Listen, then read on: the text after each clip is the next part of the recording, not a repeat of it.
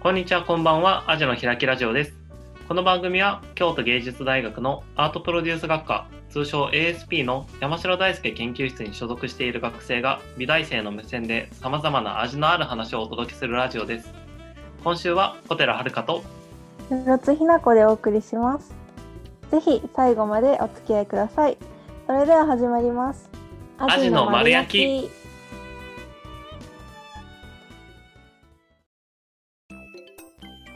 はい、ということで、アジの丸焼きのコーナーです。このコーナーは、イエーイこのコーナーはいつものアジの開きラジオのように味のある話を開き深く掘り下げるよりももっともっと気軽に好き勝手喋ろうというコーナーになっており ます。ということで、ムロちゃんよろしくイエーイお願いしますお願いし ます。さあ、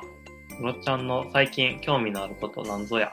いきなり聞いてきますねもういきなりよ、スピード感 よ。私が今興味あるのは蜂蜜 ですあ、ミツバチ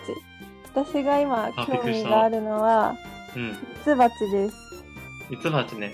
はい一瞬プーさんが来たの かと。蜂蜂蜜蜜蜂蜜も大好きで最近興味があるのはミツバチ。そうミツバチの方が興味があるミツバどミツバチを何に興味を持ってる今。なんかミツバチの生態がすごく今気になっててなんで笑ってんのガチやんと思って。でも結構しなんか不思議なんですよミツバチって。あそうなんだ。うんそう、あのーミツバチが何生存できなくなったら、日本の日本じゃない世界のどのくらいだったっけなミツバチってそんな世界レベルで影響を及ぼしてんのうん、世界レベルに影響を及ぼしてますね。なんミツバチがなんか、うん世界の何千種うのん植物がなくなっちゃうらえしいんですよ。そう、あ、あれなんか、受粉の薬、ごめん。花粉持ってくからみたいな感じ。そうそうそうそう。花粉を持ってく役割をミツバチが果たしてて、うんうん。それがなんか虫媒化っていう虫が媒介、虫によって受粉、はい、うんうんうん。恋を行う花とかが死んじゃうんだってだからでもそれってあれなんですよ食べ物とかにもあって野菜野菜ねあうんだうかんうんうらん。もしかしたそうらそうそう私たちが普段食べてた野菜とかも食べれなくなっちゃうかもしれないっていうことマジかになるんだよそんなミツバチに依存した世界だったの。そうそれぐらいミツバチって大事な存在なんだよええ知らんかった。でしょううん。なんかね、今、そそれもだけど、うん食べ物とかって言われて、あ、そっか、かぼちゃって植物だったって気持ちの方 が、ちょっと、実は衝撃大きい。いや本当にね人間は蜂さんに感謝して生きないといけないと思う。もうちょっとその辺にいるミツバチいたわるわ。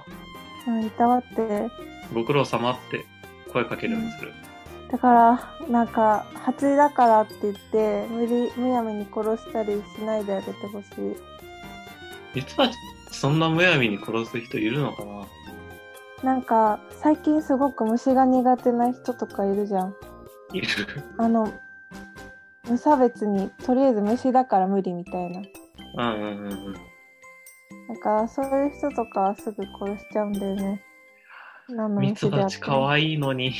うんミツバチかわいいよね。かわいいよね。僕すごい蜂警戒しちゃうタイプなんだけど、うんうんうん。まあ、一回刺されたことがあるから警戒してるんだけど、うんそのスズメバチとかってうんやってやんぞって顔してんじゃん、目が。うんミツバチ超可愛くない目。うん、そうそうそう。なんか、ミツバチは、もう、蜜を取るための蜂だから、うん。で、スズメバチとかは蜜は取らないの。うんうんうんうん、そうね。うん。ここが大きい違いかな。なんか、見た目に攻撃性もあんま出るよね。うーん、そうだね。しかも、何もしなかったらやっぱ蜂って刺してこないんだよね。そう。でも、あれ、スズメバチとかだったら、うんその自分のテリトリーって思ってるところに入るだけで刺してきたりするよ。うん、ああ、そうだね。そうそうそう。僕らは別に通ってるだけなんだけど、うん、向こう的には敵来たみたいな。そうそうそう。でそう、もミツバチってそういうのあんの、なんかね、ミツバチは、いやでもテリトリーに入るぐらいだったら全然刺してこないけど、うん、うんなんかその巣箱を開けたりとか、巣に対してそう何か刺激を与えちゃうと、こう蜂たちがびっくりして、こう刺しに来るっていうことがある。攻撃してくるっていうことがある。あ、そうなんだ。うんあ、でももう巣に触るぐらいじゃないと、うんそんな、い何もしてこないんだ。うんうん。つミツバチの巣って見たことない。うん。あーでもミツバチの巣は養蜂の方を今結構見てる、勉強してるんだけどうん養蜂の巣箱って見たことあるうん。なんか、え、本当に小屋みたいなイメージなんだけど。ああそうそうなんかちっち公ゃい園のタイプだったりうん。日本だったらなんかすごい正方長方形の四角いうんうんう巣ん。うん箱、なんかすごく段になっててうんで、えっと、その、なんたらいいんだろう。その段ごとに、こう、巣が作られてる。はいはなんい。かねはいはいまはあ、い。一つの巣箱の中に、一つの、何家族うじんゃないかな。一つの集団が、組織が入ってるんだけど、うん。またそれがね、あの、い一つの家族につき、どのぐらいいると思うミツバチって。え、でもその養蜂の映像とかってめちゃめちゃ群がってるから、うん。あれあれが全部一家族ってことだよね。うんうんうん。あ千、い、千、千五百匹とか。 実は、あれなんですよ。3万匹いそうでしょ。るらしい。そんないんのあれ。そう。家族。うん、家族世帯3万匹。そうそうそう。多いな。しかも9割が働き蜂なの。あと1割は。あと1割はオスの蜂。うんで9割と1割のプラス1があって、 11になったけど。うん。まあ、11だけどその、もう本当に0.000はいあーはいはいはい0.01%みたいな感じだけどうん。女王蜂がその巣の中に1匹だけいるの。女王蜂1匹で家族世帯3万匹なの。そうやば。しかも全部女王蜂が産むんだよ。やば。え、そん、そんななんだ。うん、女王蜂の子供。大家族うでちすの世よ界っ。てすごいな。うん、えで、それ3万匹全部一人で従えてるってことでしょ一人ってそうそう。 1匹でそう。なのうん、それどう、どうやって従えてんだろうね。3万も。不思議だよね。なんか、その、従えてるっていうのもあるし、うん。なんか、その養蜂家の人に聞いたんだけど、なんか、うんなんで笑ってんのリサーチがすごいと思って。あーなんか行く機会があってねたまたま、うんなんかその人なんかこの人にはこの人は危ないとかこの人は近づいても大丈夫っていうのをちゃんとうんなんかこうどうやってるかわかんないんだけど伝達してるんだってみんなで、えー、うん、あうん。の世代を超えて世代を超えて。そうえちゃんと世代を超えてって、うんもう、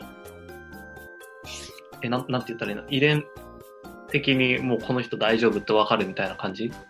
うんなのかななんかどうなってるのかちょっとそこまではわかんないんだけどちゃんとなんか覚えてくれてるらしい、へー。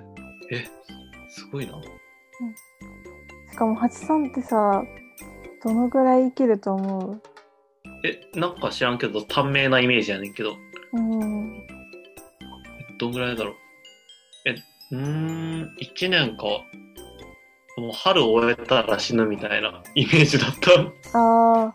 それがですね、だいたいすごい蜜を取る時期、春とかうん。だったら、2ヶ月しか生きないんだって。ああ、短い。うん、え、じゃあもう、うま、うん、生まれて集めて死ぬみたいな感じなのそうそうそうそう。うんうんうん。で秋から越冬とかなんか冬を越す蜂とかは半年ぐらいその巣の中で生き残るんだって、へえ、あ、そうなんだ。じゃあ、短いやつと長いやつがいるんだ。うんでも私たちはそんな短い命のお蜂さんからうん。蜂蜜を分けてもらってるんだよ。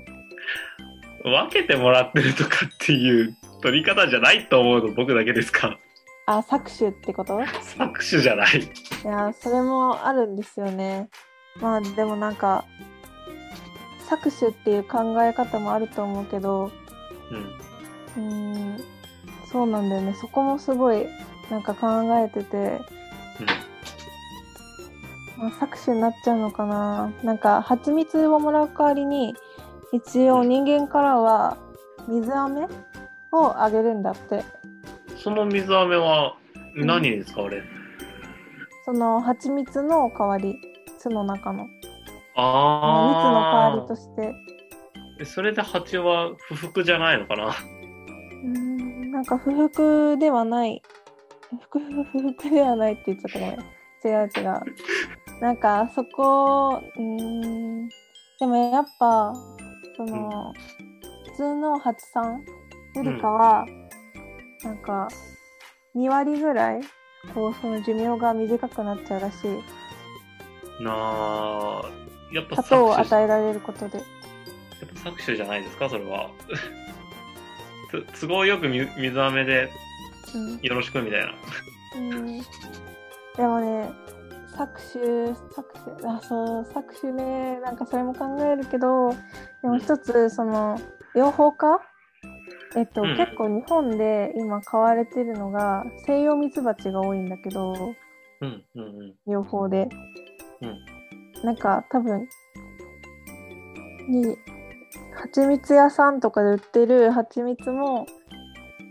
めちゃめちゃほとんどが西洋ミツバチかな。でうんその養蜂家の人にあのもしその養蜂してる蜂を離しちゃったり養蜂やめちゃったりしたらどうなるんですかって聞いたらうん西洋ミツバチは日本で生き残れないんだってあ環境違うとダメなんだそう養蜂家がちゃんと他のスズメバチとかアシナガバチから守ってあげないと、あーその西洋ミツバチっていうのは外敵外敵に対応してなくて、西洋から来た外来種だから珍しいあそうなんだへだえから死んじゃうんだって、なんか外来種の方が強いってイメージがすごいあるけど、うんそっか外にスズメバチいないもんねそうでもスズメバチとかの方が強いらしいいやもう絶対強いじゃんあれはうんでもそう考えたら、世界最強だもうなんかこうお互いが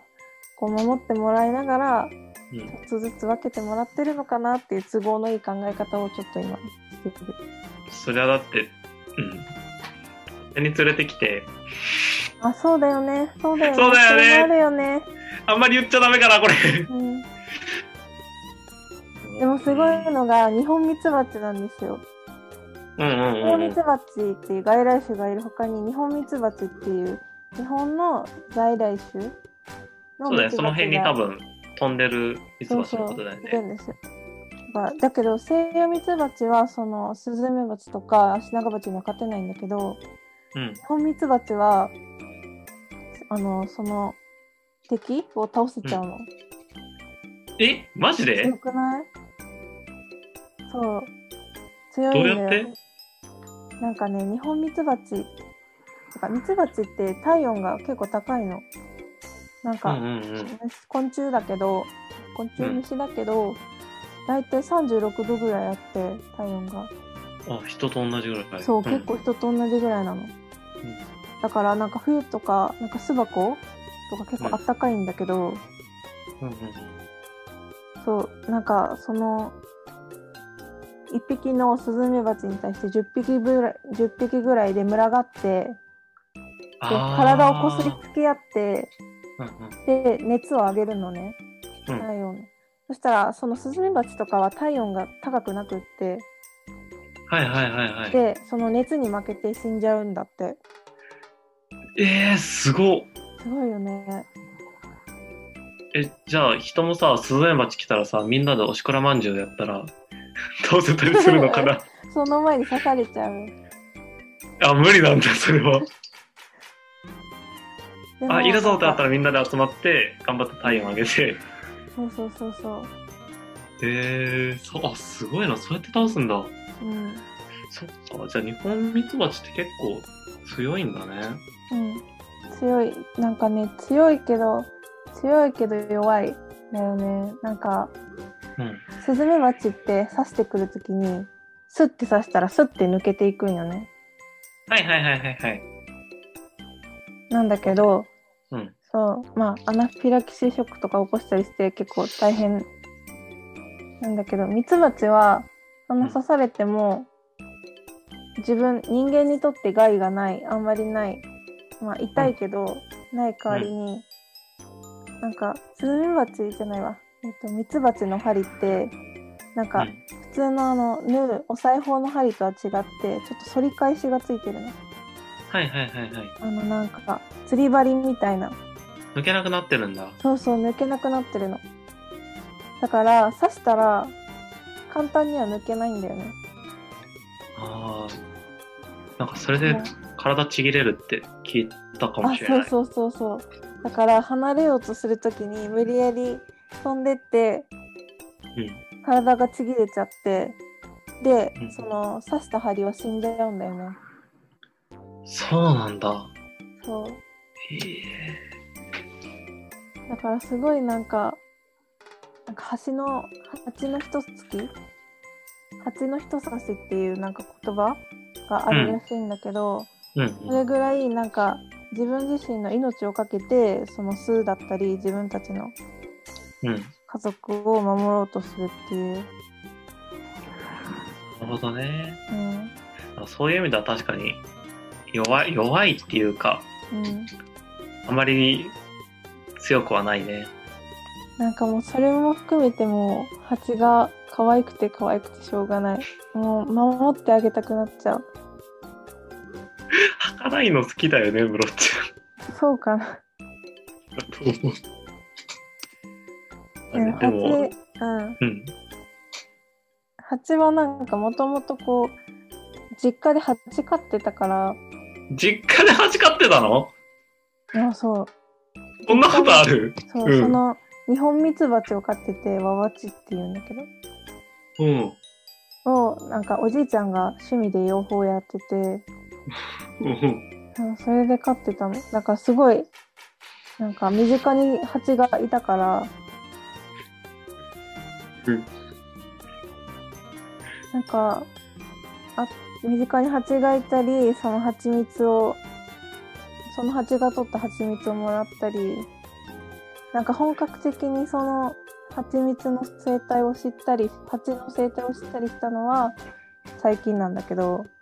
うんすごいなんか身近にいた存在だったからより一層こあじゃあちっちゃい時から、う、うんうん、何家で育てた蜂蜜とか食食べてたってことべてたすごいそれはなかなかないなううんいや美味しい本当に蜂蜜のはい蜂蜜100%の蜂蜜があってんで普通にスーパーとか中国とかから輸入されてる蜂蜜は、うんなんか水飴とかを足されてるんだって砂糖を加糖されててああうんうんそうなんだそうなんか本当はダメなのダメだけどなんかその検査する人とかが黙認でもうんう入ってる前提で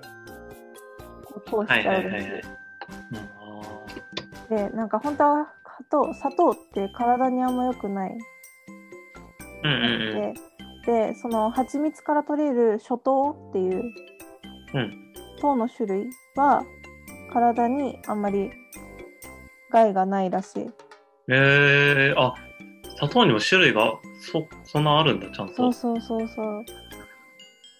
だかなんらだその蜂が生成してくれてる蜂蜜とか蜂が糖を摂取して諸糖っていうのを生み出してくれてるんだけど、まあ、うんうんもちろんその砂糖を前そのさっきさ蜂蜜を人間が取ったら代わりに水飴をあげるって言ってたじゃん。うんそしたらやっぱその砂糖が含まれてるからあんまり体には良くなくって、だからちょっと蜂さんも寿命が縮んじゃうっていう、そういうことなんだ。うん、え、いや、 やっぱり搾取では。まあまあまあまあでもだいぶね、貴重なもんもらって食ってんだなと思ったわ、蜂蜜。うん本当に貴重なものあんな小さい体からあんなめちゃめちゃ取ってきてくれるんだよ頑張って3万匹の集合体だからね。うん蜂蜜が。いたわろ。うんいたわりたいしその蜂がちゃんと住めるうん生きていける環境っていうのを、うもうちょっと考えたいよねこれからえそんない生きづらい環境なのあの気温が上がったりしてその蜂の通常の体温が36度って言ってたじゃんうん。であれだよ日本の日本とか世界の温度っていうのは結構上がってきてるじゃん地球温暖化とか言われてるけど、うん日。本人だって今その夏とかに熱中症で倒れたりバタバタ倒れたりしてるのにあ、蜂も一緒なんだ。そうそうそうそうえ何じゃあ、そういうことですよ地球の温暖化問題が解決されていくと、蜂は住みやすくなっていくってこと そうそうもう頑張ろう、それは。めちゃめちゃちょっとなんか莫大なもんめっちゃでっかい問題になっちゃったけどなんかすごく蜂の存在っていろんな部分につながってってるんだよっていうのをねなんか話そうしだたよね。かっただなって、かぼちゃ食べれなくなっちゃうから、蜂死んだら。うん、うんそっか、ミツバチってそんないろんなものに繋がってんだね。そうなんかめちゃめちゃ私その熱く語ってしまったけどなんかこれを通してちょっとミツバチとかハチミツに興味を持ってもらえたら嬉しいなって思います。アジの丸焼き。き。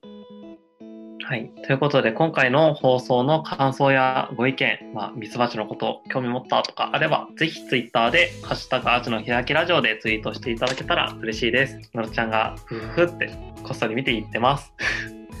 えーもっとこんなことしたらいいな、こうしたらいいのに、などのご意見もあれば、ぜひ、ツイッターの方で、えーツイートしていただけたらと思います。えー今後もアジの開きラジオは、アンカーの Spotify のポッドキャストを使用して配信していきます。ぜひ今後の放送も何かの片手間にでもお聞きしていただけると嬉しいです。はい、ここで秋休みから明けたアジの開きラジオからお知らせが2つあります。はい、11月8日にアジの開きラジオがなんとなんと、学園祭でラジオを放送します。イエこちら実際にですね、人間間のカフェスペースにラジオブースを作り、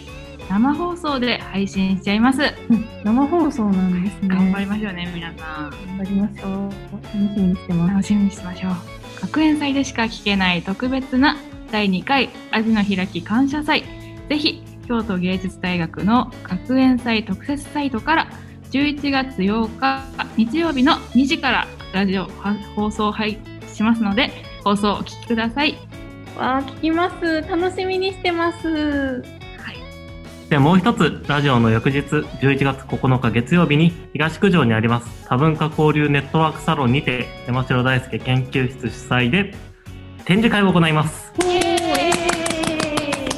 アートの無人販売ノーバディギャラリーと題しまして実際に京都芸術大学に所属している作家が制作した作品をなんとなんと無人で無人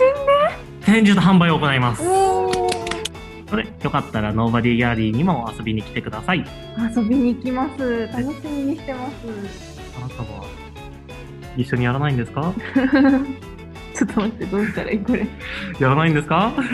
ちなみに私も出店しているのでよかったら見に遊びに来てくださいちなみに僕も出店しているのでよかったら見に来てくださいちなみに私も出演しているのでよかったら遊びに来てください無人ってすごくないなんか見に来てはほしい、見に行ってほしいぜね、ひ遊びに来てくださいお願いします以上アジの開きラジオでした次回もお楽しみにバイバイバイバーイ